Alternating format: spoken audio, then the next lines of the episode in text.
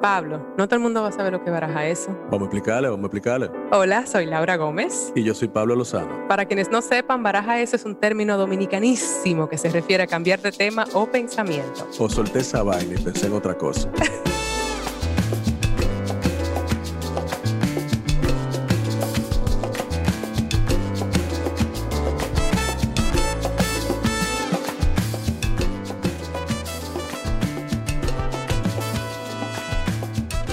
Hola, bienvenidos sean a otro episodio de Baraja Eso.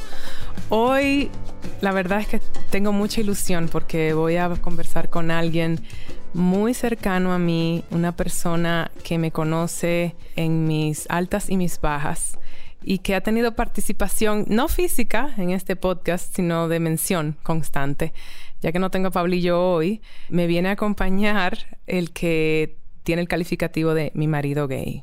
¿Por qué? Mi marido gay, porque es un hombre que está casado con un hombre, pero tenemos una conexión emocional y espiritual eh, grande, aunque vamos a discutir cosas en este episodio donde quizá diferimos en nuestros puntos de vista sobre, del uno sobre el otro. Eh, y me hace mucha ilusión tenerlo porque Marcos Chalhub, que es la persona a la que me refiero, es mi amigo del alma, mi mejor amigo desde hace muchos años. Y además de, quererlo tanto, también tiene una historia de vida muy interesante con todo el tema de, su sexualidad, de qué lo llevó de Santo Domingo a Nueva York, cómo nos conocimos. Vamos a hablar de todas estas cosas que además harán una conversación, aparte de amena, profunda en ciertos aspectos. Yo lo quiero con toda mi alma y ya verán cómo tenemos diferentes perspectivas de su vida y de mi vida en esta conversación con una persona que se deja querer y que en su presentación aquí, por este formato que nos comunica hoy, se hizo llamar o se hace llamar Beyoncé. Marco Chalú. ¿Qué es lo que tú te estabas quejando ahí, eh? Bueno, de las realidades de mi vida. ¿Cuáles son las realidades de tu vida?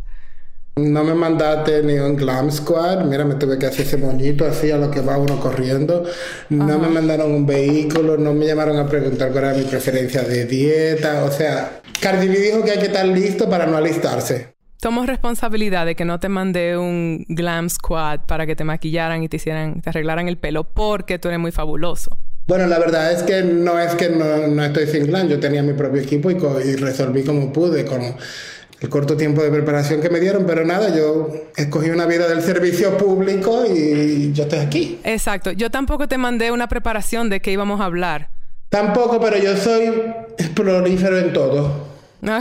oye, oye, la audiencia de Baraja Eso tiene conocimiento de ti, que sepas. Para mí era muy importante traerte hoy porque yo dije, ven acá, tanto mencionar a mi marido gay, Marcos Chalhub, y nadie le ha oído la voz anteriormente, nadie lo ha visto, por lo menos no en esta vía, te han visto en mis redes, pero no en esta vía. Y yo tengo mucho que hablar contigo. Me hacía mucha ilusión tenerte. Hola, bienvenido. Estoy muy contento de estar aquí. Perdón que no te mandé el Glam Squad para tu debut. vamos, vamos a iniciar así como hablando de nuestro, cómo empezó esta unión y por qué yo te defino como alma gemela a pesar de que somos tan diferentes en tantas cosas. Podemos, podemos hablar de ese viaje a Washington que nos unió, que unió nuestros destinos en el 2001.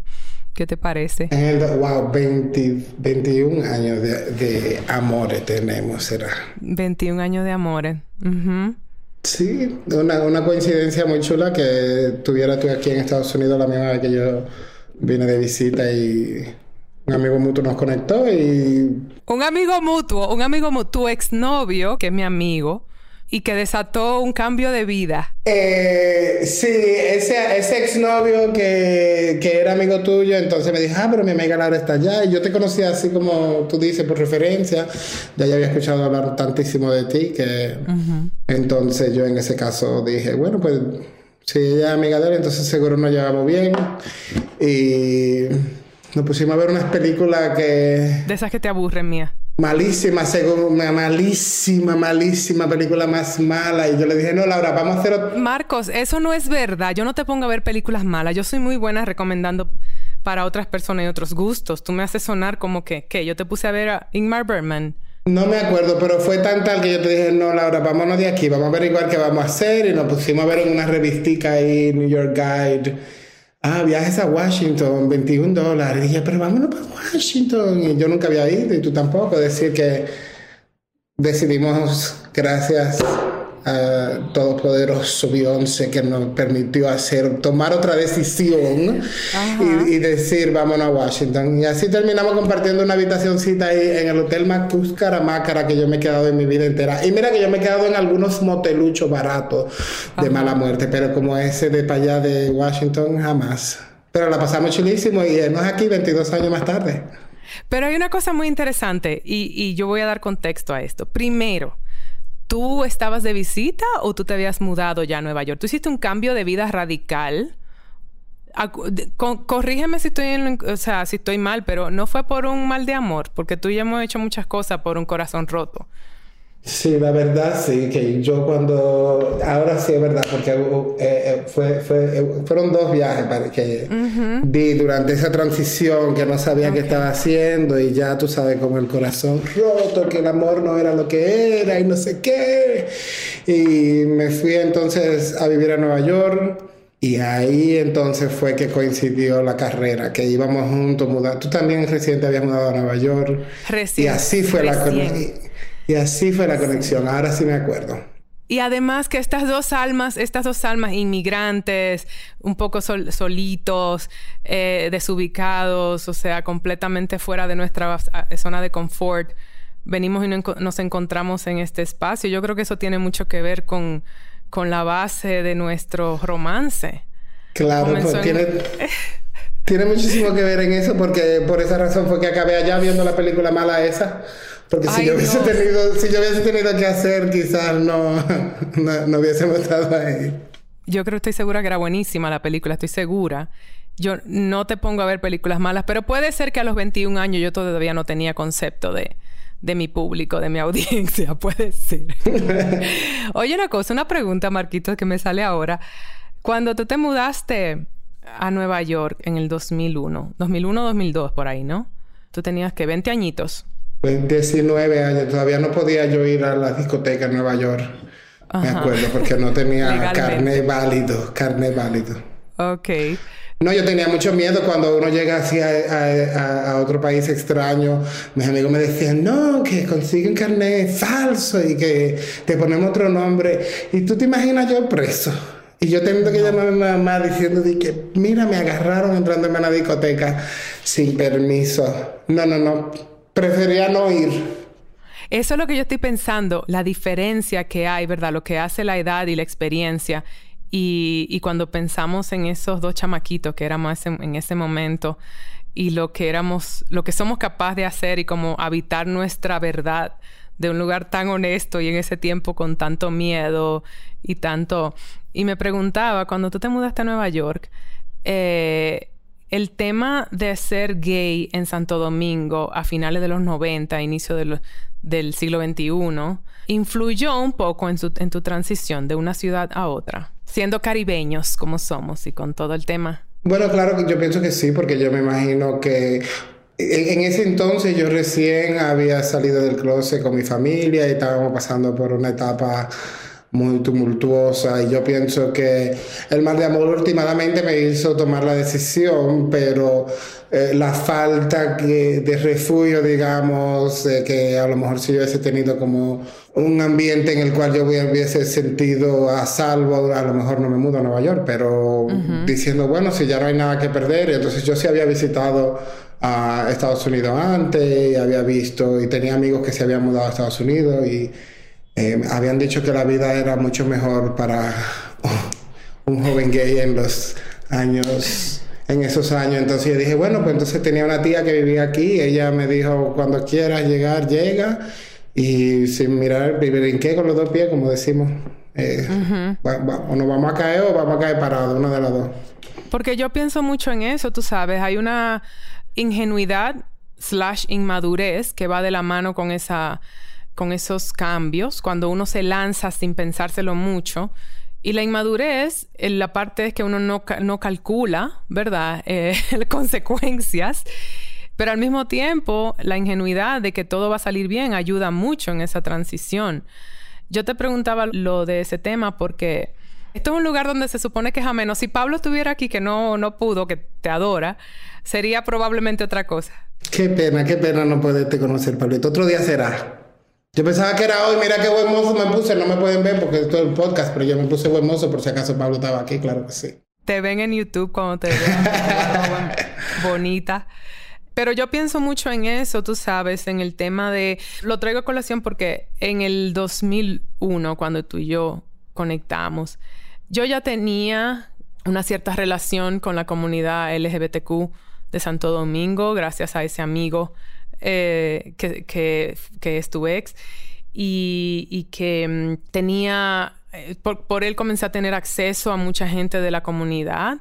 Yo no sé, me siento muy afortunada como caribeña, dominicana, que en esos tiempos, cuando yo te conocí, además del clic que hubo como química, yo también sentía una afinidad a tu struggle, digamos, a lo que yo sabía que, que, enfrentaban las personas gay en Santo Domingo en ese entonces, que digamos que ha cambiado un poco, ¿verdad? Reconozcamos un poco el progreso. Sí, sí, yo pienso que hay muchísimo progreso, mucho más por, porque ahora, tú sabes, cualquiera con un teléfono puede hacer una pregunta y fantásticamente a uno se la contestan, porque hasta para uno sabía que la cosa estaba mejor fuera del país, pero uno tampoco era que tenía tampoco una guía de decir, vamos a hacer aquello, vamos a hacer esto, tú sabes, con todas esas cosas que están pasando, cuando que no se puede decir gay en las escuelas, en la Florida, todas esas cosas que están pasando ahora, eso es lo que lleva a más problemas, porque la verdad es que yo vine aquí lanzándome con los dos pies, nunca tuve una cosa de decir, mira, hay un centro eh, cultural eh, que especializa con la persona gay para que tú te aprendas a movilizar dentro dentro de tu mundo y cosas, uno tenía que a escondida y entonces ¿qué pasa con eso? Que entonces cuando uno hace esas cosas escondidas, busca carne falso para entrar a discoteca a edad de que no debe, o se pone a ver una porno, que es lo, que, lo único que uno sabe buscar. Entonces imagínate tú, eh, uno mirando esas cosas y, y, de eso haciendo su mundo, porque en realidad en Santo Domingo nunca, nunca, sé que hay organizaciones hoy en día, pero en aquellos tiempos hasta el miedo de que a uno lo vieran tú sabes, eh, buscando esa ayuda eh, y que te pudiera traer algún problema, prevenía que uno lo hiciera, si es que había. Eh.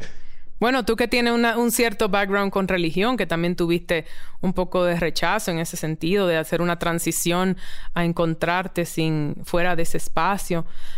yo siento que Nueva York aporta eso, ¿no? Un poco de, de esa libertad, digamos. Esa libertad y hasta de uno de conocer a personas que uno le puede hacer preguntas y, y cómo, cómo es esto, cómo es aquello, porque en realidad eso era algo que yo no tenía y por eso, gracias a la ayuda de muchas amistades que yo hice, que son mayores que yo y eso, que me pudieron guiar y me pudieran decir, mira, no, no es, no es así, no es todo lo que parece en la discoteca, ni es todo lo que parece en las pornos, y, eh, eh, ni en los libros, ni en, ni, ni en las noticias que deciden publicar al respecto.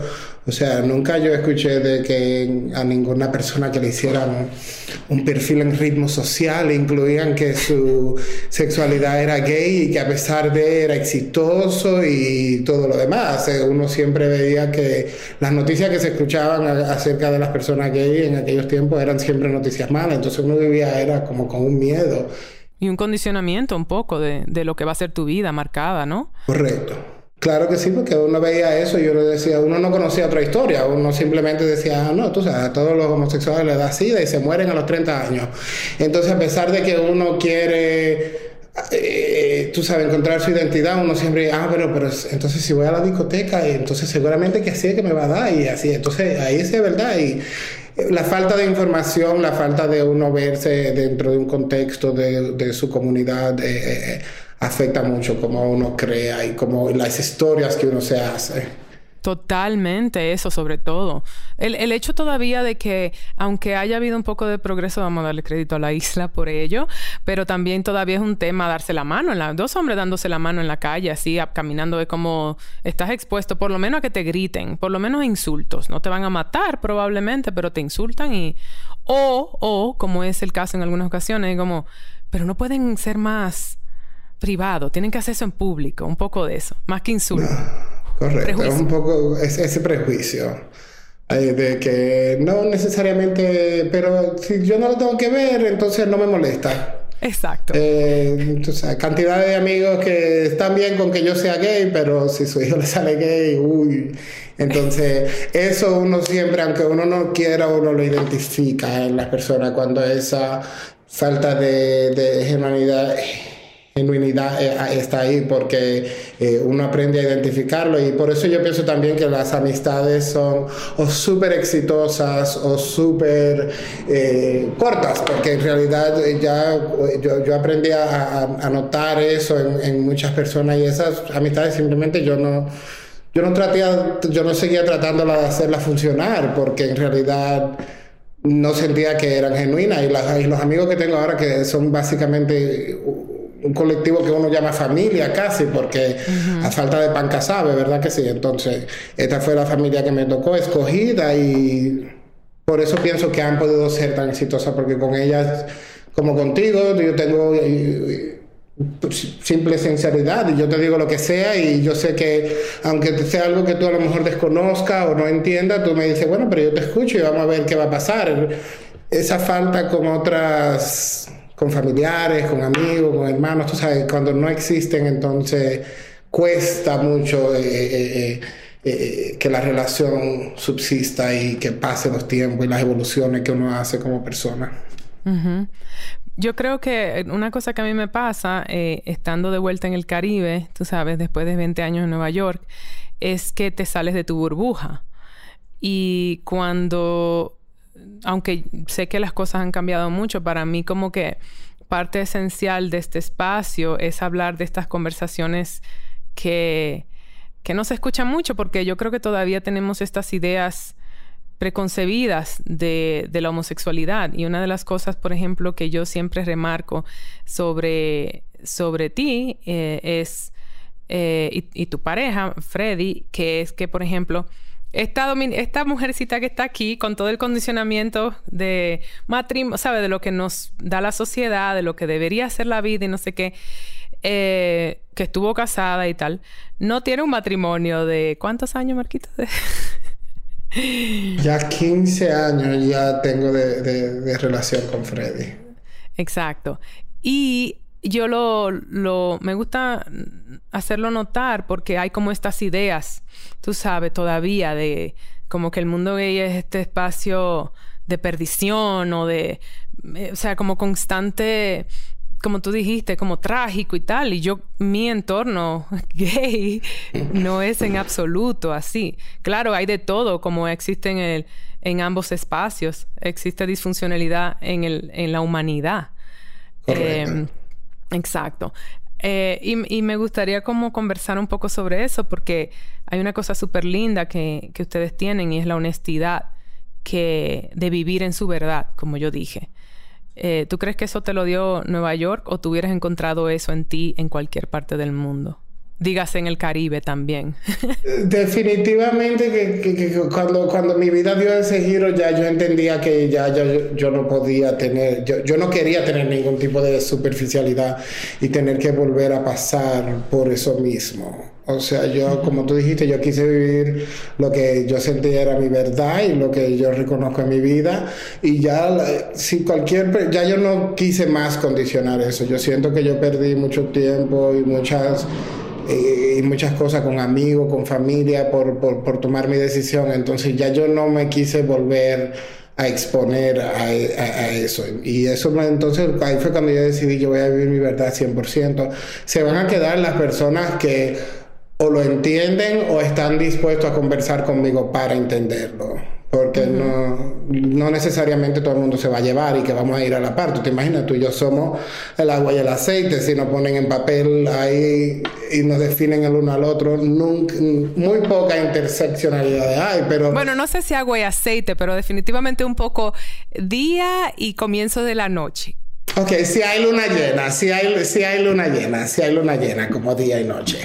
Y sin embargo nosotros tenemos la disposición de hablar y de ver, ah, no, yo no opino lo mismo que tú opinas, pero eh, explícame tu punto, yo te explico el mío. Y como quiera a veces no lo entendemos, pero nos seguimos queriendo y, y seguimos dándole para adelante. Y yo pienso que esa persona entonces cuando yo empecé solamente a vivir mi verdad y ya no iba a estar más en el closet, ni le iba a mentir a nadie de cómo yo me sintiera, ni cómo yo era para complacerlos, entonces generó que la mayoría de mis amistades son muy genuinas. Y eso desarrolló eso en mi persona porque eh, yo tenía 18 y 19 años cuando yo todavía estaba como tratando de moldear la persona que yo soy hoy en día. Y por esa razón entonces ya Hoy me conocen como el que no tengo pelo en la lengua, pero es que lo digo todo para que así no haya problema. Si yo no te gusto, ok, tú sabes, seguimos por cada quien por su camino y si coincidimos en algo, entonces seguimos hablando, pero eso ha creado esa autenticidad en mí que yo pienso que me distingue mucho y que no, no, no sé otra forma ya, no sé otra forma de vivir. Como tú dijiste, Santo Domingo, a veces hay sitios, he ido a Santo Domingo con mi pareja, he ido a otros países en Latinoamérica y en Europa donde quizás eh, los gays no son tan bien recibidos y siento eso y siento ese, esa, como eh, esa reacción casi automática de que si Freddy me va a agarrar la mano o si siento eso de darle un beso en algún momento que no estamos tomando una foto, o sea, como que ya todo se registre en mi mente. Y hasta en esas situaciones ya no, no quiero sentirme, no quiero visitar a sitios donde sea así, porque ya no, eso crea mucho en mí, como muchos recuerdos de cosas que en realidad yo he tratado mucho de olvidar y de, y de no sentir. Entonces también eso ha formado mucho parte de, de mi vida y cómo yo me comporto hoy en día. Hay algo que dijiste que me parece súper relevante. Primero es que haciendo otra vez un recuento de nuestra amistad de veintipico de años, pero se siente como más. Y de nuestro matrimonio. Eh, a ver, yo tengo un marido gay que tiene un marido. Eso es la realidad. Y, y, cuando yo digo eso es porque mi definición de matrimonio no es la tradicional. O sea, es una persona, las dos básicamente, pero nuestra relación que un poco tiene ese espacio en mi vida. A veces yo digo, pero es que yo no necesito marido. Yo tengo dos maridos que se ocupan de mí en muchísimas cosas que es el rol. yo les digo a veces, por eso es que yo sigo soltera por ustedes dos. Cuando mayores. Porque entonces ya todas esas necesidades están por ahí ya resueltas. Esas necesidades están cubiertas, pero tú dijiste algo muy, muy peculiar, que era lo de a ver, yo idealizo mucho nuestra relación, debo decir. Yo no creo que somos agua y aceite. Yo creo que somos muy afines, pero tenemos gustos que no son necesariamente similares a veces o puntos de vista. En muchas ocasiones sí. Y una cosa que yo resalto eh, de esta relación es el balance y el contraste y, y cómo, por eso digo que como el matrimonio, donde una pareja quizá es más eh, extrovertida la otra introvertida, la, una es eh, con, temperamental y la otra quizá también, pero tienen diferentes maneras de, de abordarlo, que seríamos nosotros dos. y yo creo que lo que a mí me aporta es, eh, lo que a mí me ha enseñado también es mucho ese elemento de escuchar y, y de contener, porque siempre estoy interesada en tu perspectiva aunque difiera de la mía. Pero bueno, como yo siento que a veces tú me representas como una realidad que yo no, no quiero ver. Por ejemplo, en esta conversación que estábamos teniendo de lo que pasó en los Oscars y, y lo de Will Smith y lo de Chris Rock, que para mí era como que de lleno. Will Smith estaba mal y de lleno, la, la, la, y era como tu perspectiva fue un poco diferente. Y a mí me, me parece interesante que tú siempre me traes como a, reflexionar y a, y a oír una opinión diferente, que a veces me tengo, aunque me choque. Bueno, sí, porque la verdad es que Empecemos que Will tenía razón porque él vio como eso puso a su persona amada y él, esa fue su reacción, que no hubiese sido quizás si él lo estuviera escribiendo un, cuento o un, guion para algo, a lo mejor él decide déjame no hacer esto, pero esa fue su reacción y la gente no, que yo lo vi riéndose, pero cuando él miró para allá que la mujer de él no estaba en eso, él dijo yo tengo que resolver ahora y contigo me pasa lo mismo, si estamos en un sitio y alguien se pone a hablar arriba de la hora, yo le voy a caer a trompar y después vamos a hablar y yo tengo que pedir disculpas y hacemos otro podcast para yo decirle a todos mis fans. Y yo te diría, la violencia nunca es la respuesta y hay que, no, hay que vivir, reaccionar de unas maneras diferentes, más contenidas, pero en ese sentido me tengo que reír. No, vamos a, estar de acuerdo que no nos vamos a poner de acuerdo. Y que entonces hay pleito que tú lo vas a pelear por mí para que yo no le dé galleta a nadie. Y hay pleito que yo lo voy a pelear por ti cuando haya que dar a escoger. No voy a decir ninguna de esas cosas, pero cuando haya que resolver, cuando haya que resolver. Pero a mí me pasa eso mucho contigo, o sea, esto fue un elemento, como yo te dije, al final de cuentas, donde yo me calmo es cuando digo, ninguna de esa gente paga mi renta, eh, yo no voy a echarme al lodo por nadie, a pesar de que tenga mi perspectiva de que quizá los dos eh, estuvieron en, Hubo un chiste de mal gusto y hubo una reacción violenta que no debió de ser. Pero, que es mi, mi conclusión. Pero fuera de eso, fuera de eso en general, eh, yo veo dos personas con dos circunstancias de vida tan diferentes y con diferentes crianzas, eh, incluso nuestras trayectorias y sin embargo esa misma eh, manera de tu ver la vida a veces tan pragmática a mí me resulta muy beneficiosa cuando tú me haces terapia. Porque yo soy muy de buscar la paz y de no, y a veces no tengo la fortaleza de defenderme como debe de ser en ciertas circunstancias. Eh, y en eso tú, Igual, igual, yo siento que por eso es que yo sé que, porque tú y yo somos mejores amigos, yo sé que cualquier dos personas se pueden llevar bien, sin importar la diferencia, aunque nunca vayamos a un concierto juntos, aunque ya no te creo que la película va a ser buena, aunque tú no me crees que la mayonesa es orgánica y que no vamos a comer puerco asado ni sancocho de 16 carnes, pero... Si, tú y yo nos llevamos bien, cualquier dos personas se pueden llevar bien, no importa de dónde sean. Eso fue una buena definición. Realmente pusiste todos los elementos que nos alejan. Pero ¿qué nos une? Porque vamos a decir una cosa, nos unen muchas cosas. somos dos seres muy apasionados en muchos aspectos. Extrovertidos e introvertidos a la vez, porque los dos necesitamos como nuestra, nuestro espacio en ocasiones, a pesar de que somos muy abiertos muy de, muy de estar con gente, eh, pero tú eres más planificador y yo soy más eh, impulsiva. Hay otra cosa. Si llego, llego, pero no te puedo decir más lo que voy a hacer dentro de seis meses. Pero aquí estamos y entonces yo desde el día, ¿qué tú vas a hacer mañana? Voy a estar por México. Y yo, bueno, que te vaya bien, hija, porque es que yo hago con, con 12 horas de planificación. No, en esas cosas yo pienso que cada quien nos, damos nuestro espacio, porque así como tú dices que yo te he ayudado a que tú tengas otra perspectiva, yo pienso que tú también me ayudas a mí también como a a cogerlo con calma cuando me, puedo volver medio loco. La afinidad la tenemos en eso, en que nosotros, tú sabes, yo, yo siento un cariño por ti como si tú fueras casi mi hermana mayor y sé que nos vamos a pelear y nos hemos dado muchísimo cabezazo cuando nos ponemos en nuestro debate yo no me acuerdo de esos cabezazos. Yo idealizo esta relación y según yo nada más hemos peleado dos veces en nuestras vidas. Bueno, pues yo voy a... Podemos hacer un spin-off y yo te puedo traer como todos los recibos porque a pesar de... Yo lo que sí tengo mejor que tú es la memoria. Bueno. Entonces...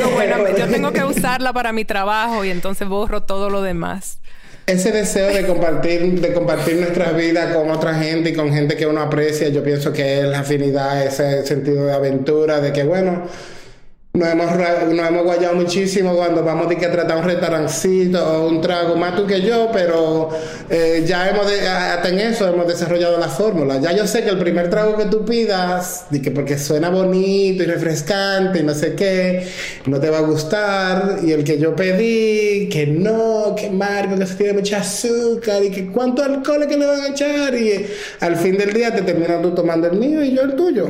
Y ya entonces yo eso es como una, una, algo, algo simple que funciona.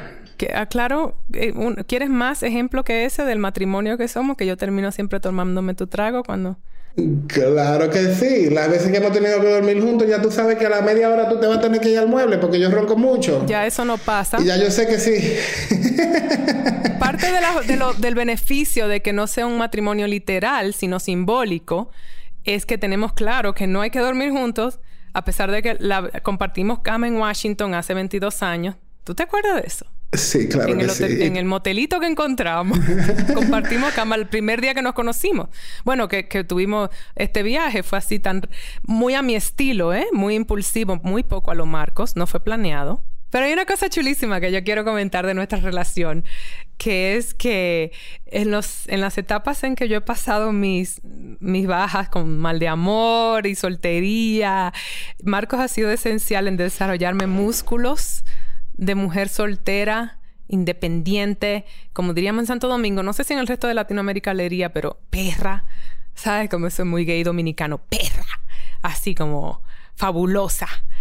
Y yo te adjudico todo el crédito de, de mis músculos en ese sentido, porque tú me enseñaste a encontrar, o, o por lo menos me acompañaste en mi proceso de encontrar mi poder y mi fabulosidad en ser mujer soltera. Eso no es algo que yo logré sola, debo decir. Un placer y la verdad es que no sé de dónde me sale toda esa sabiduría que tengo y todos esos consejos, pero tú sabes, yo siempre, siempre, trata, siempre trato de regirme por cosas que son objetivas, especialmente cuando no se tratan de uno, porque tú sabes que dar consejo es bien fácil. Sí, Laura, no marques más el celular, bótalo, ya no... Re... Yo sé que todas esas cosas que te digo son eh, mucho más simple decirlas que hacerlas, pero yo pienso que el rol mío es simplemente ser porrista, aunque estemos 100 a 0, vamos a ganar y le vamos a dar para allá y olvídate del tango. Que no, que nada más quedando inning. Yo no sé cómo funcionan los innings, ni si es la tercera o es la primera, pero lo que sé que vamos a ganar, Laura. Marco, que no se gana si te estoy diciendo. ¿Y qué pasa? Al final, siempre. También creo que soy brujo, porque cada vez que te digo algo, se da. Eso no pasa. sé. Eso pasa. Es como un sentimiento que tengo y desde que te llamo y te digo, no, Marco, ¿cómo tú crees que va a pasar semejante cosa? Nunca en la historia. Y a los dos días me tiene que llamar, ay, Marco, pasó tal cosa. No siempre a los dos días, puede ser dos meses o dos semanas, pero pasa. El tiempo no lo puedo decidir, no lo puedo Es decidir. verdad. Es Pero verdad. de que, de que no sé de dónde me viene ese instinto, me viene. Y, y debo aclarar también que en momentos en que yo me, eh, me agarraba mucho de ustedes y entonces de todo mi entorno gay, tú tampoco me dejaba quedarme ahí. Digo, no, no, no, no, no, demasiado, demasiado pájaro aquí, hay que salir, tiene que salir No, con sus no, amigas, tiene que salir sí, con sus mujeres. No podía dejar tampoco que te, como decía, ¿se puede decir mala palabra? Sí. Ah, sí, porque esto es como cable, esto es como... eh, no, de- no podía dejar que te acoñara y que te pusiera muy sensible y, a ver- y entonces no, eh, toda esta gente... No, no, no, no, no, ya te hago... ¿Tú que no? Porque a veces si te añoño mucho, entonces después te, te pone malcriada.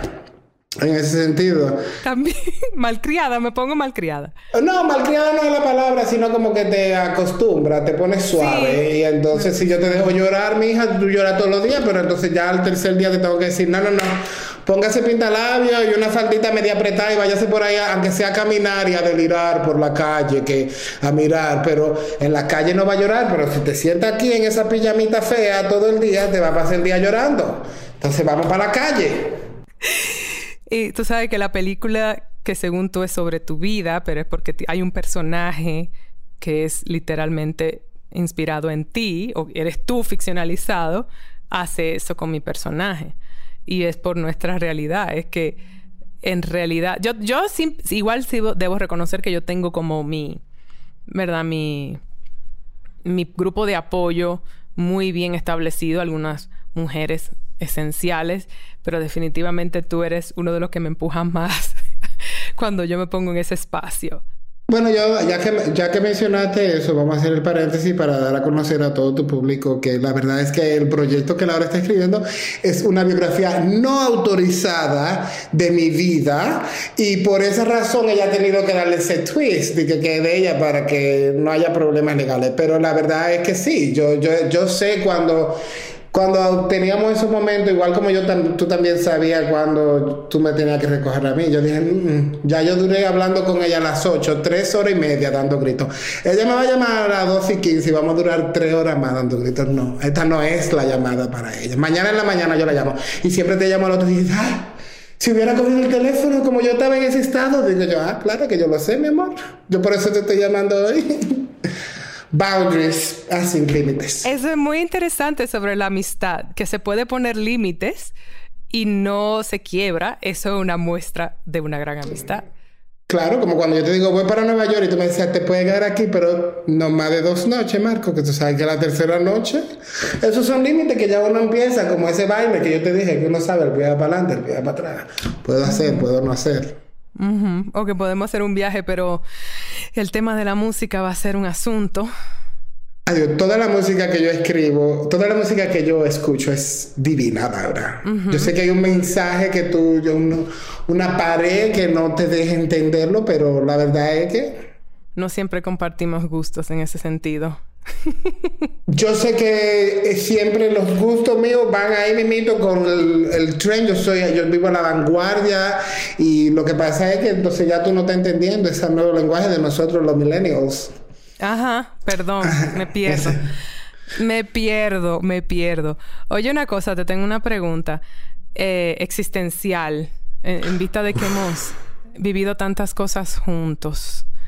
Los dos hemos hecho unos cambios de vida en dos puntos eh, de nuestras vidas bastante semejantes. Cuando nos mudamos a Nueva York, de 20, 21 años, así en esa, en esa etapa de transición tan importante para un adulto joven, y luego dejar Nueva York. Tú lo dejaste primero que yo. ¿Qué lección tú crees que, que aprendiste de eso, de esos cambios? Eh, ¿Fue fuerte para ti dejar Nueva York o fue simple?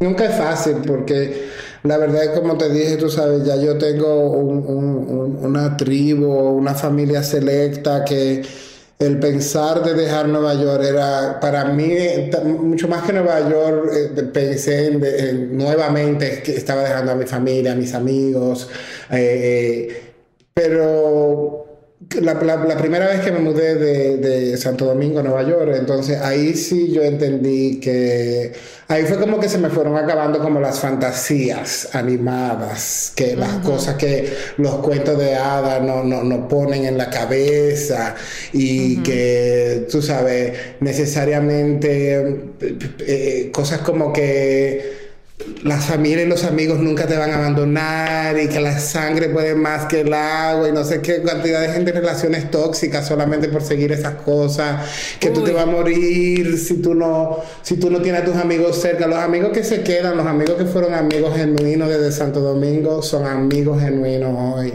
La familia que trata de entenderte a pesar de tus diferencias a una edad, todavía sigue siendo mi familia hoy en día. Y entonces yo aprendí, tú sabes, muchas lecciones que yo aprendí que son cosas que uno ve como que uno idealiza que no debe de ser así y tengo que comprar, a tal edad tengo que estar casado y que tengo que tener una casa y que tengo que tener mi licenciatura. Y entonces cuando los movimientos me hicieron realizar que eso no iba a ser, entonces lo, también lo tomé como un como un punto de que, oh, wow, mira que todavía sí uno, uno sobrevive y uno, y, uno, y uno sigue adelante a pesar de lo doloroso que uno se lo imagina o que en realidad pueden ser en algunos casos, pero esa fue la lección grande que yo tuve. Que además, bueno, Marco se mudó a, Las Vegas con, con Freddy, su esposo, en, en un cambio de vida radical eh, antes de la pandemia, mucho antes, ¿verdad? ¿Fue mucho antes o poco antes? No, fue poco antes de la pandemia. Fue en el 2019. Casi como tú eres brujo. 2019. En abril del 2019, como yo soy brujo, eh, eh, Freddy empezó a trabajar también de la casa. Yo trabajo de casa. Eso del trabajo remoto no, es algo nuevo para nosotros. Y Brujos. entonces ya sabes, yo, dije, yo le dije a Freddy, vámonos a otro sitio a una ciudad donde rinda más dinero. Tú sabes lo duro que se trabaja en estos países que no son de uno y donde uno no tiene como esa base para hacer cosas. Eh, eh, yo le dije, vámonos y buscando entre lugares y lugares y lugares y cosas que queríamos de los lugares, que hubiera clima, clima más cálido, eh, que pudiéramos ahorrar dinero. Exacto. Calidad de vida que superara lo que estábamos haciendo. Terminamos aquí en Las Vegas, una ciudad donde no conocíamos a nadie.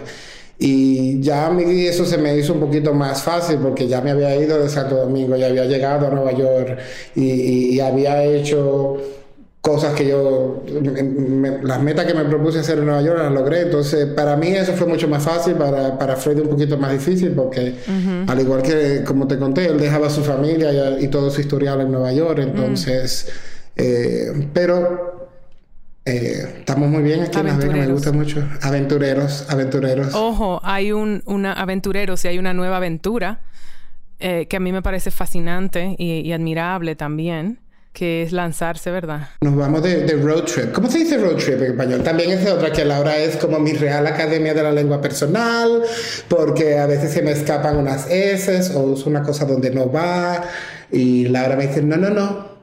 Con tilde la palabra, con tilde. Entonces la maestra Ángela aquí también me ha enseñado mucha caligrafía, mucha ortografía que, que, que se me había pasado.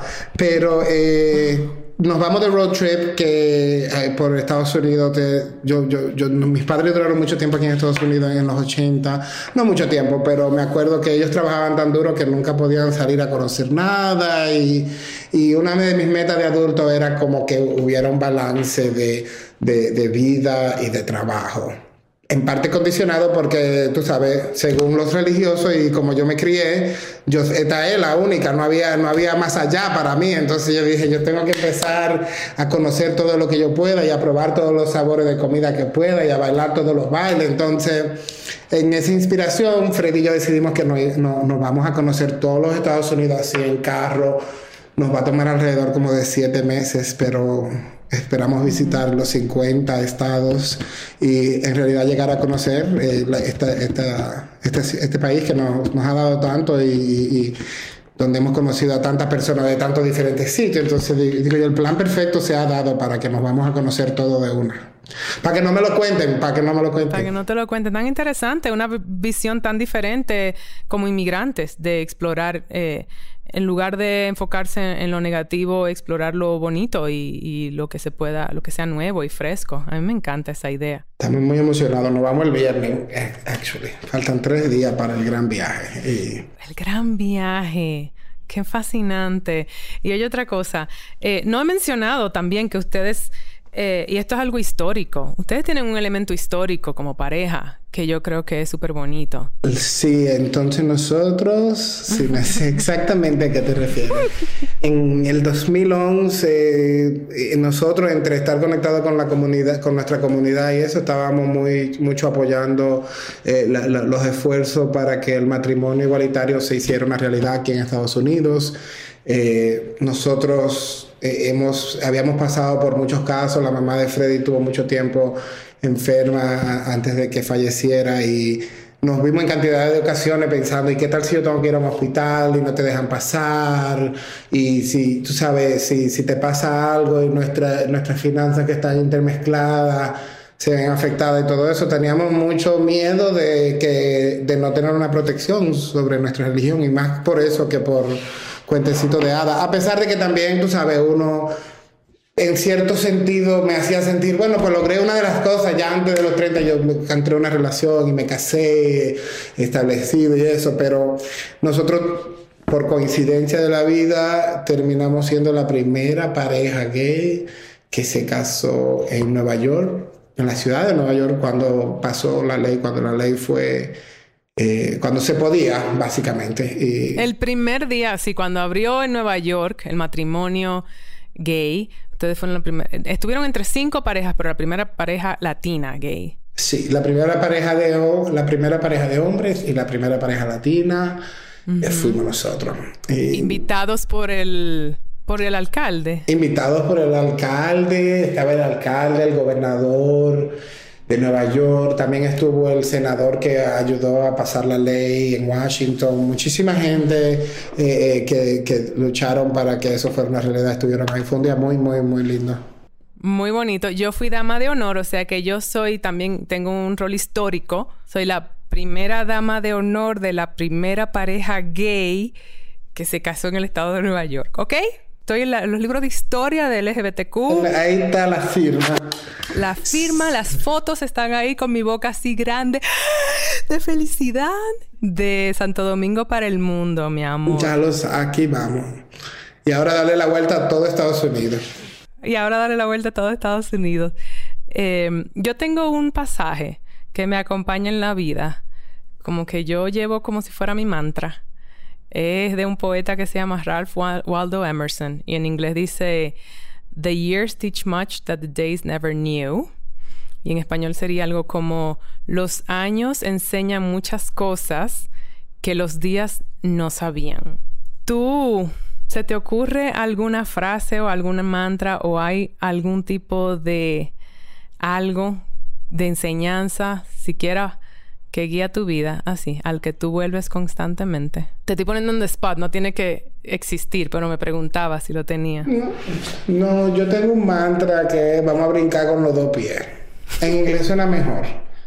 You know, jump with both feet. Es como atrévete, como no, uno no va a tener que poner el piecito, sino como que uno brinca y o nos guayamos o, o seguimos corriendo. Y entonces yo trato de que siempre de que no hacerle daño a nadie, eh, yo actúo así en, en lo que puedo.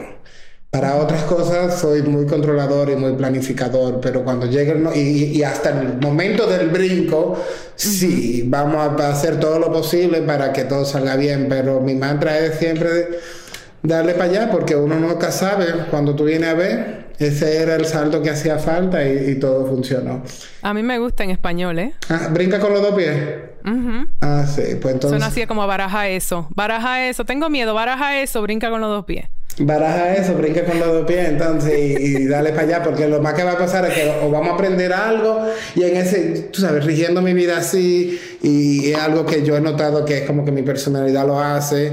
Yo he, experimentado muchas cosas, he, he, he vivido muchas cosas que me han enseñado lecciones porque brinqué y digo, wow, eso sí estuvo malo ese brinco, pero eh, que no me lo cuenten también. Yo quiero ser el que ame muy bonito que tú fuiste y lo viste, pero yo quiero que no me lo cuenten, yo quiero verlo yo. Entonces, siempre como con un sentido de aventura y como que soy tan pendejo para otras cosas, no me monto ni en montañas rusas, ni en motores, ni en four wheel, ni bungee jumping, ninguna de esas cosas me gustan. Entonces, para las cosas que sí puedo, como que trato de, de llenar el otro vacío de, de, aventurero, porque si me dicen vámonos para un sitio y, yo, y vamos seguro, entonces yo voy sin falta. Nadie te quita lo bailado.